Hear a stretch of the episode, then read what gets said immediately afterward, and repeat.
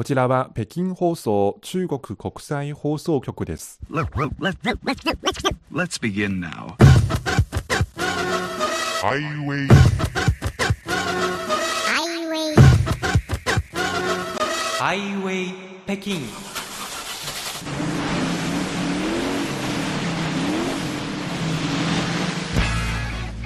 お聞きの番組はハイウェイ北京 CRI 中国情報ラジオです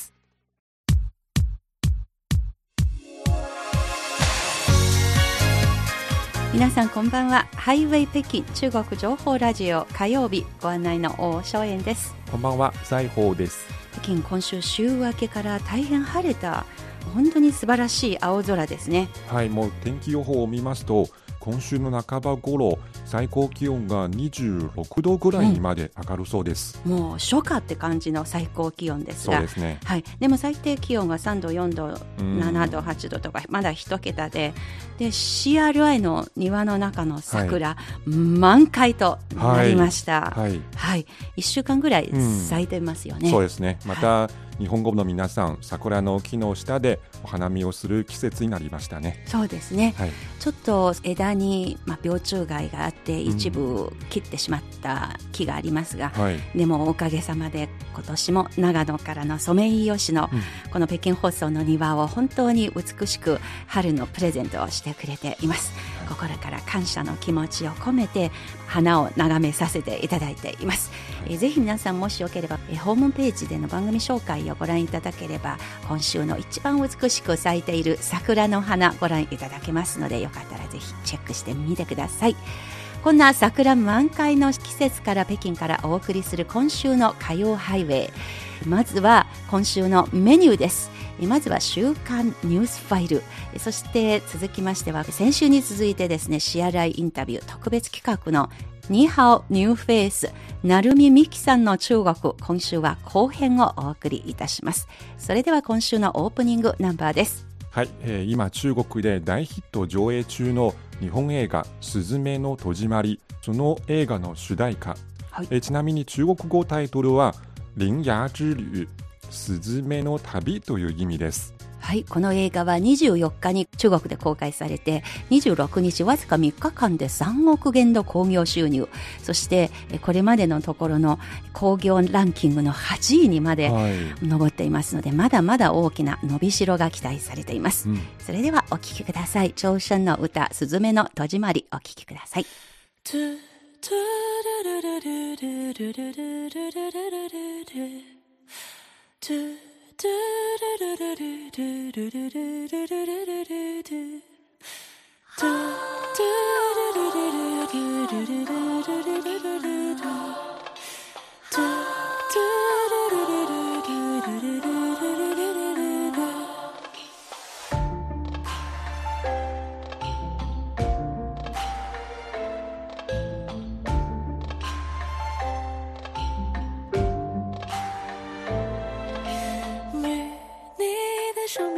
中，红与蓝的线缠绕交错，在心间画上最后一笔，勾勒出你的脉络。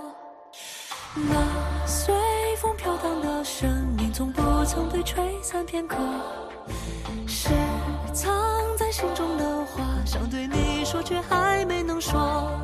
人生啊，短暂如花，微风啊，拂过脸颊，星光啊，照谁的家？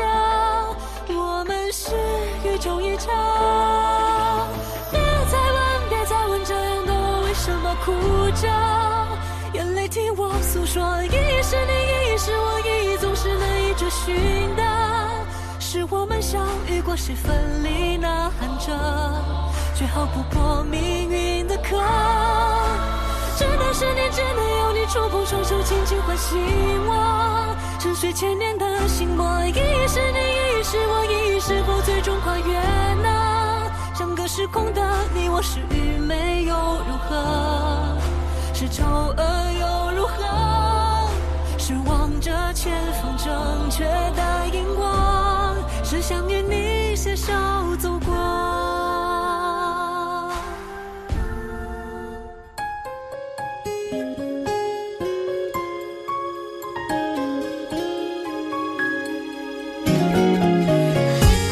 聞きの番組はハイウェイ北京です引き続きお楽しみください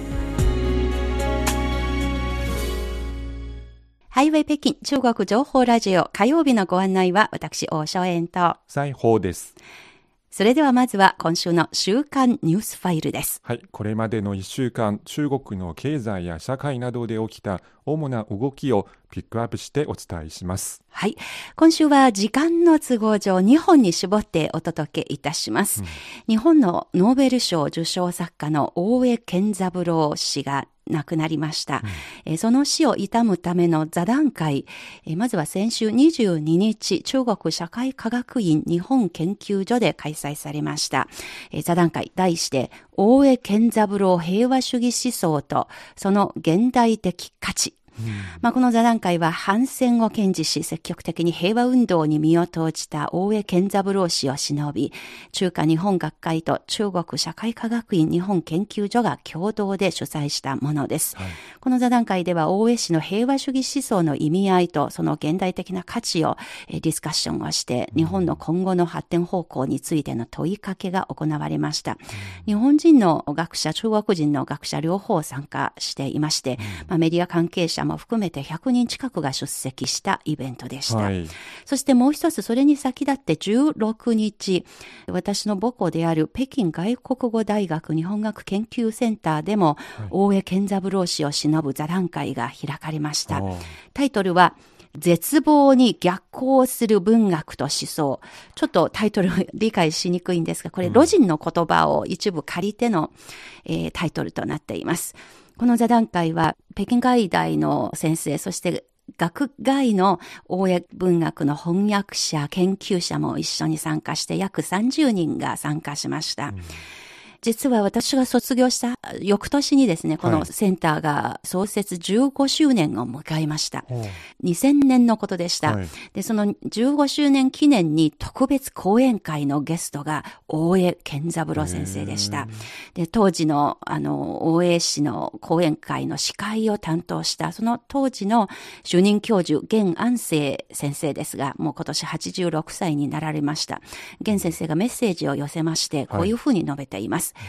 大江氏に心からの敬意を捧げるということをまず述べて、えそれから弱者のために声を上げ続けていること、歴史的責任に対して高い道徳的自覚から勇敢に責任を担っていること、そして人類文明の危うさにえー危ないところですね、危うさに鋭く切り込んでいること。この3点が大江文学の魅力だと強調しました。でそしてですね、この15周年記念の2000年9月に開かれたこの北京での講演会で、大江健三郎さんは、日本語の囲いの中で閉じこもっているのではない文学というものを求めたい。えーそして世界に向けて開かれた文学を求めたいという自分自身の日本文学に対するその思いを語りました。はい。そして戦中から戦後にかけての、えー世界のあらゆる国の文学者の中で日本の知識人に最も強いインパクト、それも痛みに満ちたインパクトを与えた外国の文学者として、ロジン、中国の文学者、ロジンの名を挙げました。で自分自身も小さい時、まあ、母親のおかげでですね、えーロジンの影響を強く受けてきたということを振り返りました。はい。なんとしても、やはりその大江先生は、日本と日本人の将来を展望するときには、アジア諸国と和解し、そしてお互いの自律的発展の中で協力し合うことによってのみ、希望が見出せる。というふうにお話をされて、そして私は一人の小説家としてそのためにできる限りの努力をしたいということを語られました。はい。えー実は大江健三郎さんは1960年に初めて中国を訪問し、その後全部で6回にわたって中国を訪問しました。中国のノーベル文学賞を受賞した作家の爆元さんと共に、爆元さんの生まれ故郷を一緒に旅して対談を行った企画にも参加しました。はい。えーそして北京大学で2009年にえー講演会を行いまして、その時の内容が中国の大学の日本語教材にも使われていると、まあ、大変中国とゆかりの深い方でもあります。はい。その死を心から悼んでいます。はい今週のえーニュースファイルの1本目でした。次は、えー中国の新疆についてです。中国西部の新疆ウイグル自治区では今、家畜の春の移動シーズンを迎えています。今月中旬から新疆の各地に分布する700万頭以上の牛や羊が冬の牧草地から春の牧草地へと次々と移動し、これが4月末まで続きます。はい。えー季節の変化に伴って家畜が異なる牧場の間で交代して放牧されることで牧草地の休養と生息を実現し天然資源を効果的に保護できます近年機械化の移動つまりトラックで家畜を目的地まで直接運送することを選ぶ牧畜民がますます増えています。地元政府は牧畜民のために事前に車両と連絡を取り家畜を運送するとともに牧畜民のために事前に車両を手配し家畜を輸送すると同時に牧畜民の生活用品さらにはフェルトのテントまで運びまた途中にサービスステーションを設置して牧畜民のために補給物資を提供しています。従来は徒歩で4日間もかかっていた家畜の移動はトラックによる輸送では6時間に短縮できます。牧畜民のマイマイティさんによれば移動時間が短縮され途中で死亡する羊も減りその分収入が増えたということです非常に驚きの時とともに進んできた、この牧畜の仕方、はい放牧の仕方の変化、非常に新鮮に聞きました。はいはい。今週の週刊ニュースファイルでした。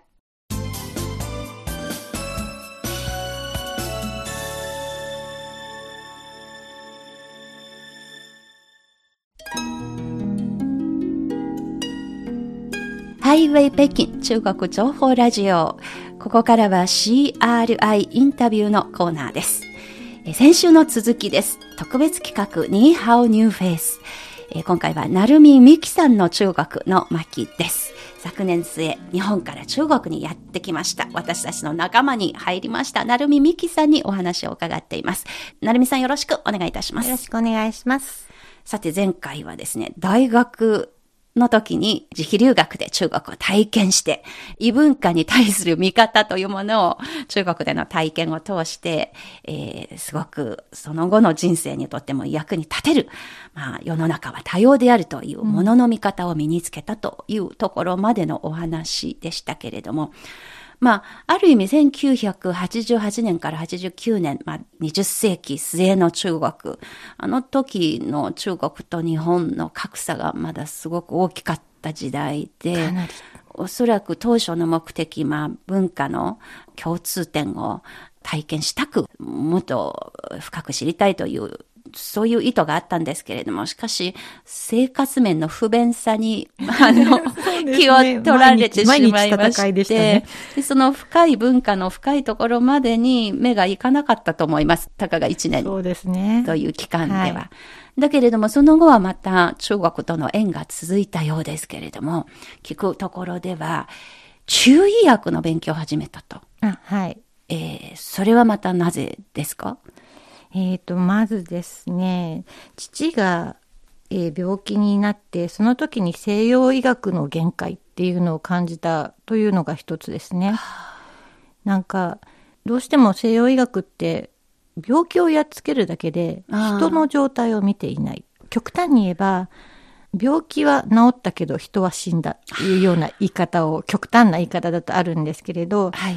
人の状態を全部見て整えていくっていうような深い発想はないので、うん。その時に中医学ってすごいなって思ったことが一つのきっかけ。なるほど。それともう一つは、あの、自分がテレビの仕事をしていて、ええものすごく心身ともに不健康な状態にあったので、きつい仕事ですよね。そうですね。きついですね。なんか一週間ぐらい、あの、お家に帰れないで、へえ残業？残業ですね。あの、ちょっと、今とは全然コンプライアンスも違うので、もう本当に、労働時間という労のが合ってないようなもの。制限がなくて、はい。椅子を並べて編集室で寝てるみたいなことも平気でやっていた時代だったので、ええこのまま10年、20年、30年続けていったら絶対に。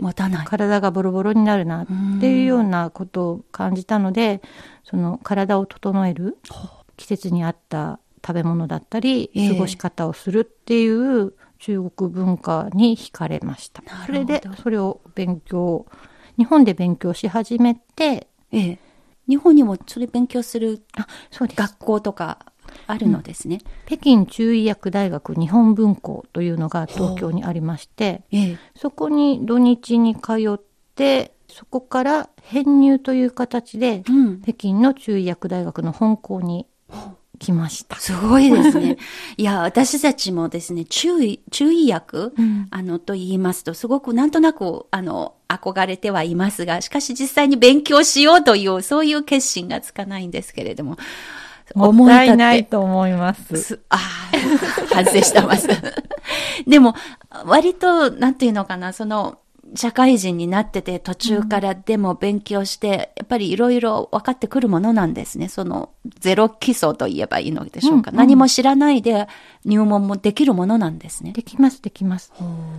あの、本当に、例えば、鍼灸で治療ができるとか、針ですね。はい、針えで、針がさせるようになるとか、自分でその漢方薬が調合できるようになるっていうのはまた全然別な話ですけれど、ああ。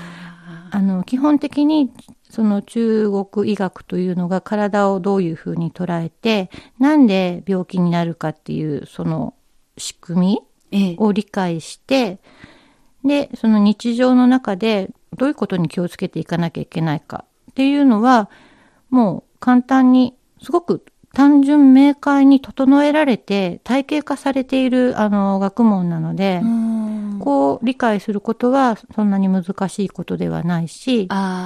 で、自分でちょっとツボを押すだとか、日常のスーパーでこの食べ物を選ぶのか、あの食べ物を選ぶのかっていうようなところからも、そのええ中国医学っていうのは役に立っていくので、今からでも。なるほど。お医者さん目指してやるよりは、暮らし方というか、生活の中で、あの、よりヘルシーな生活の仕方をするには。自分の体に責任を持つということで。はい。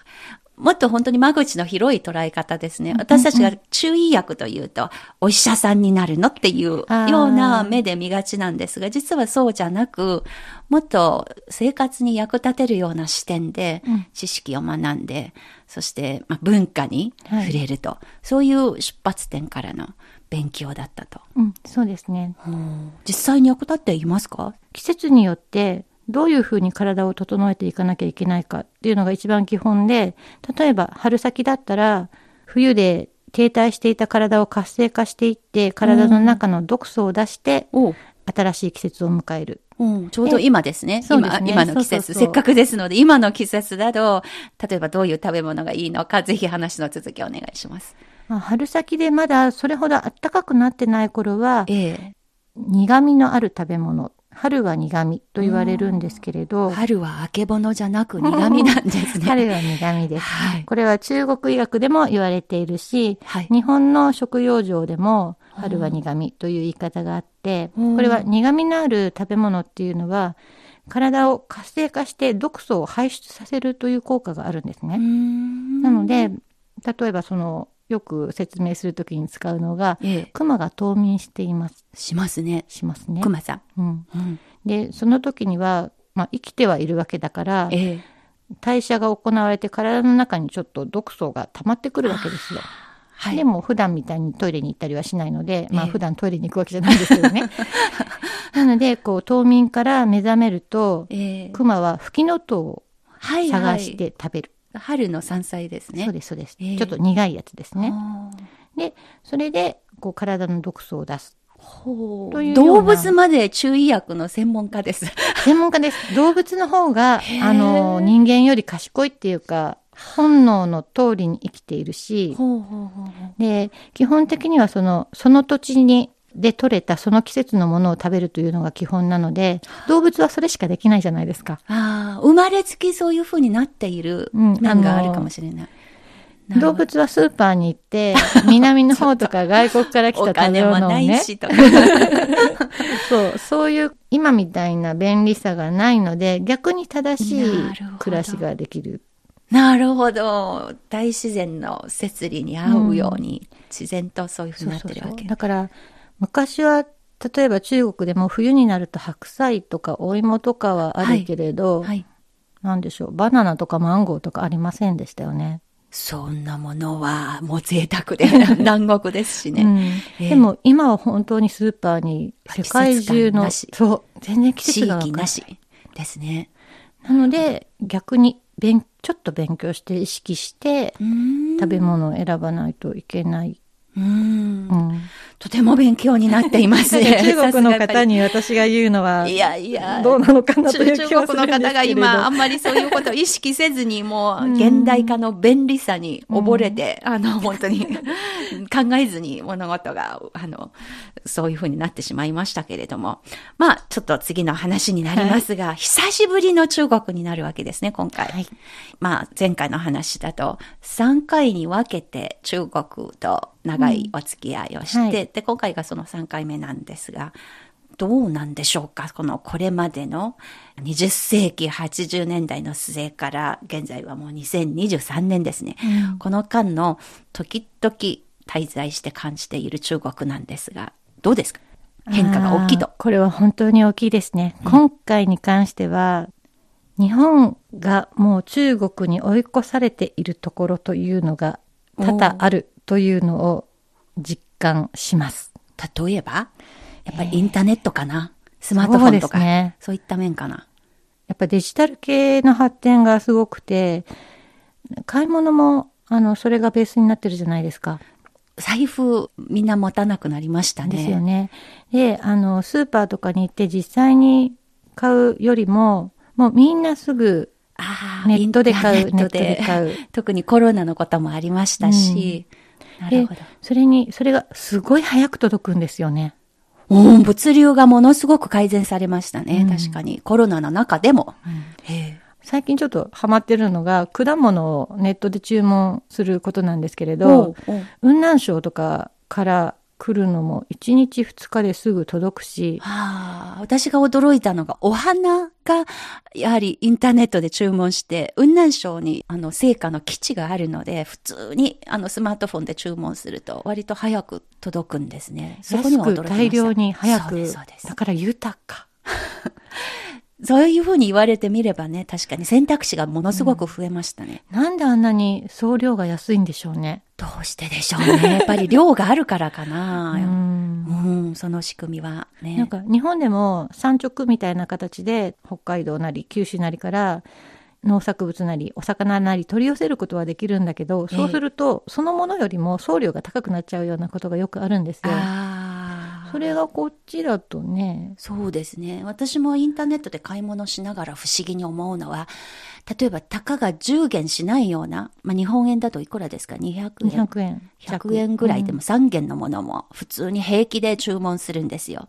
で、場合によっては送料が別料金ですけれども、でも大半送料込みで届けてくれる。これだと本当に、あの、その辺のスーパーに行って、ね、どうなってるんでしょうね。心配になるぐらいです。だけどちゃんと届くので、私も大丈夫、これで店の方は。うんまだその仕組みがわからないんですが、でもちゃんと世の中がそれで回っていますのはいで大丈夫と思うんですけれども、確かにそういったところ、中国、中国人も自身も驚きました。うん変化が大きいと。そういう部分もあるし、本当にやっぱり経済的に強く豊かになってるっていうのは、毎日本当に思っていて、だから昔、そうですね、2000年前後の頃は、中国で高いって思うことがあまりなかったんですけおどう、最近はなんか、パンを買うのもコーヒーを飲むのも、あ、高いって思ったりするので、まあこれは中国が強くなったというか、日本がね、弱くなったというか、今、特に円安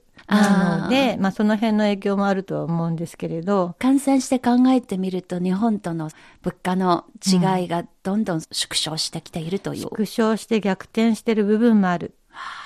縮小とか追いついてるとか、中国が豊かになってきてるっていうところは、日本人も全然、なんだろう、抵抗感はないと思うんだけれど、やっぱり抜かされたっていうのを本当に実感するのって、なかなか難しい人もいると思うんですよ。ええええで、私も頭では分かっていたし、情報では聞いていたけれど、はい。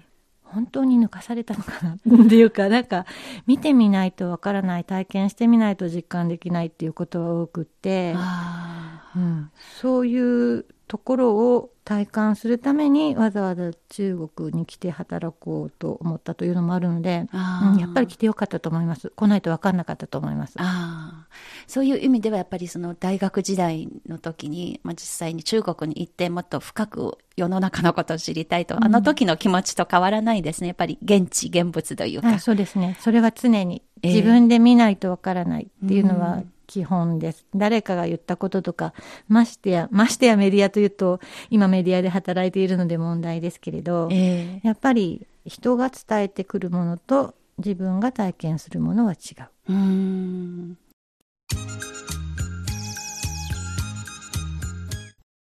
さて、こんな風にして北京で、あの、再び滞在するようになっている成美さんですが、この北京放送という職場で、今はどのような担当ですか？今基本的に毎日やっているのはニュースのはい。私もお世話になってます。はいあの、原稿の チェックですね。あのネイティブチェッカー。ここははいとても優秀な中国人の方が多くて中国人の方が基本的にまず中国語ニュースを日本語に訳すので、はい。それの下役と言います。はい、それのネイティブチェックというのが基本的な仕事で、その他に映像番組なども作られているので、それもあのものによっては企画からちょっとどういうテーマで今回はやろうかというような中身の相談からやっぱりネイティブチェックあと読み合わせといってちょっとしたイントネーションの修正などを行うのが基本的な仕事です。はい。まあ、日本国内にいて、これまではあの3年間コロナが続いたということもあって、最近本当に両国の間の行き来が減ってはいます。うん人の往来。例えばその、このラジオを聞いてくださっているリスナーさんで中国にも興味があるけれども、そういう方たちに向かって何かアドバイスお願いします。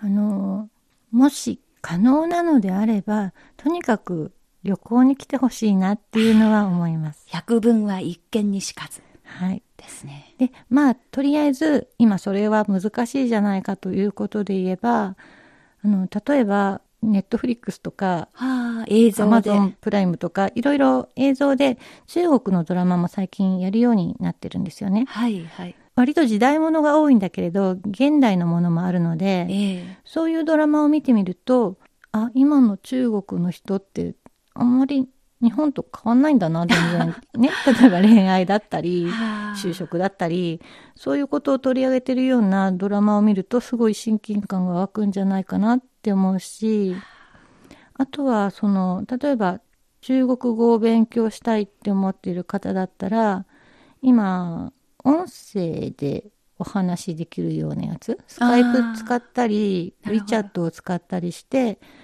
お話をしながら、まあ、しっかり中国語を勉強する人もいるだろうし、ええ普通に雑談する人もいるだろうし、ええそういう形で直接お話をする。うん、なるほどね。うんソーシャルメディアを外国語学習に活かすという、そういそう方法もあると。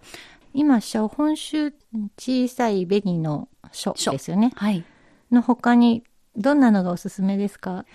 ああ、私がおすすめとなると、ちょっと私があの若者じゃなくなってしまいましたが、だけれども、例えば WeChat とかやっぱり必須かなと思いますね。うん。中国の人たちとコミュニケーションする直接コミュニケーション、誰か中国人なり、こっちに住んでる日本人なりと知り合いがいて、あの日本で言えば LINE 的には WeChat 使ってる人もいると思うんだけれど、ええ情報収集という形では使われていないと思うんですよね。なるほどね。で、その勉強で言うと、その WeChat についている機能が AI 通訳というか自動通訳、翻訳通訳とか、それを活かすと面白いんじゃないのかなと思いますね。その WeChat のミニプログラムってこっちに来て初めて知りました。ああ、そうですね。ミニプログラムじゃなくても、その普通にメッセージを自分の国の言葉で入力すると、自動的に、あの、翻訳してくれるんですよ。あ、そうなんですはい。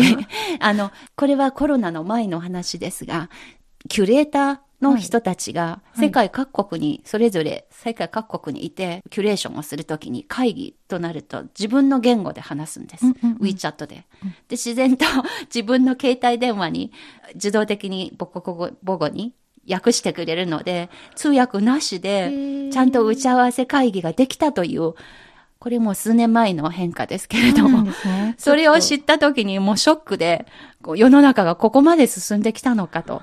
はなのでそういうのをいっぱい、それぞれの年齢層によく使われているツールというものがあるので、それをしっかりとその持っているあ。役そうですね。役割を追いついてませんでした。いやいやいや、私も本当に、あの、使っているうんうんソーシャルメディアのアプリが限られてますので、WeChat を例に、あの、紹介しましたけれども。でも本当に WeChat を掘り下げるというか使い慣れるといろんなことできますよね。そうですね。もっと開発するといいと思います。これからも多分、こういう AI とかが普及しますと、国境のハードルがどんどん低くなっていくと思いますので、変な話、言葉ができなくても、コミュニケーションがどんどん進んでいくような時代が始まると思いますが、でもだからといって自分で語学を勉強して、そこから、まあその、そのプロセスの中の喜怒哀楽というものが、ものすごくやっぱり人間にしか体験できないようなことだと私は思いますので、やっぱり大いにお勧めしたいことですね。なんかコミュニケーションできるっていうことがもちろん一番大切なんだけれど、特に中国だとその言葉の中に文化の凝縮したものがあったりするじゃないですか。ちょっとうまくし、説明できませんけど。そうですね。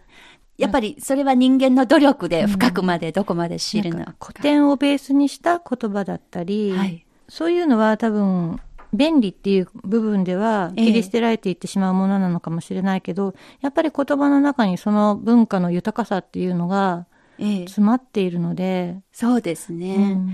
だから、あの、AI はものすごく入り口まで案内してくれて、どこまで奥にある美しい風景見られるのか、個人の努力次第のものと思いますね。あだからそれが私が一番最初に南京に行った時の目標につ初心ながっていくのかもしれないです。その言葉、文化の深さをはい。日本人だからこそ中国の文化の深さを学び取れる可能性があるええのかもしれませんね。ねえ本当にそう思います久しぶりに本当にそう思いました。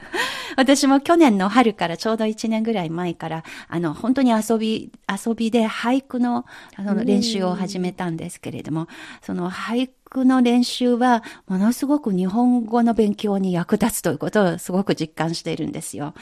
例えば、季語という言葉必ず使われていますが、季語のものすごく豊かな言葉遣いがあるということを知りまして、例えば、あの、例えば雪が冬の季語なんですけれども、でも、冬の季語というと、いろいろありますね。到底、冬の帝？とか、あの、冬を司る神というふうになる、ほど。それから、日向ぼっこ、日向ぼっこうんという言葉もありますし、うん日向ぼっこは普通に使いますよ。季語とかにもなっているらしいんですね。うんそねうんうんそれから、気膨れだとか、木膨れね。木膨れも普通に使います、ね。使いますけど、それをうまく俳句の中に織り交ぜて使うと、うん俳句が生きてくる。そうですね。まあ、というような、ちょっとしたところで、なんか言葉遊びじゃないんですが、それがわかると、ものすごく面白いなっていうのが、たまに感じたりします。松園さんに負けないように日本語頑張らなきゃ。いや、今回はニューフェイスニーハオの企画なんですが、ちょっと俳句の話になってしまいましたので、最近作った句を、えー紹介させていただきます。ごい。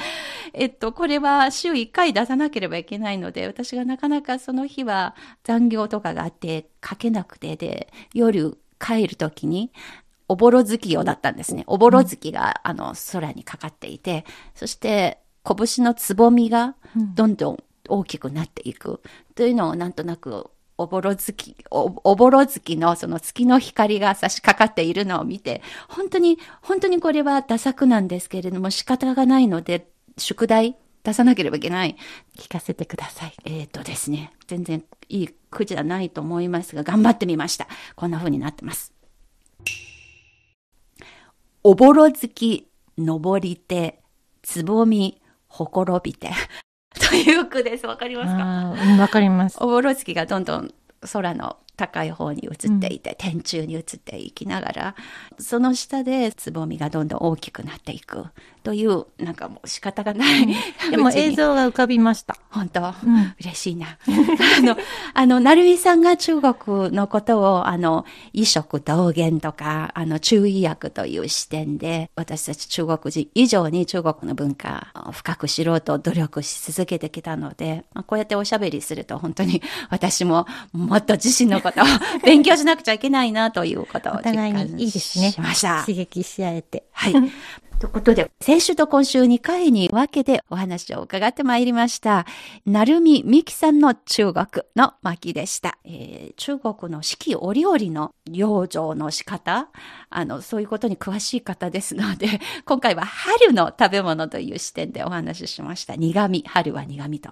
えーこれからまた季節ごとにぜひ、えーなるみさんのおすすめのメニューとか、えーそういうヘルシーな暮らし方のアドバイス、またぜひこの番組でご紹介お願いいたします。よろしくお願いします。この放送をお聞きになってのリスナーの皆さんから、えーなるみさんへのご質問とか、もしあればぜひお寄せください。お待ちしております。えーまたなるみさんに答えていただきたいと思いますので、とてもここまで楽しくお話を進めさせていただきました。ニーハオニューフェイスの特別企画でした。なるみみきさんの巻でした。ありがとうございました。ありがとうございました。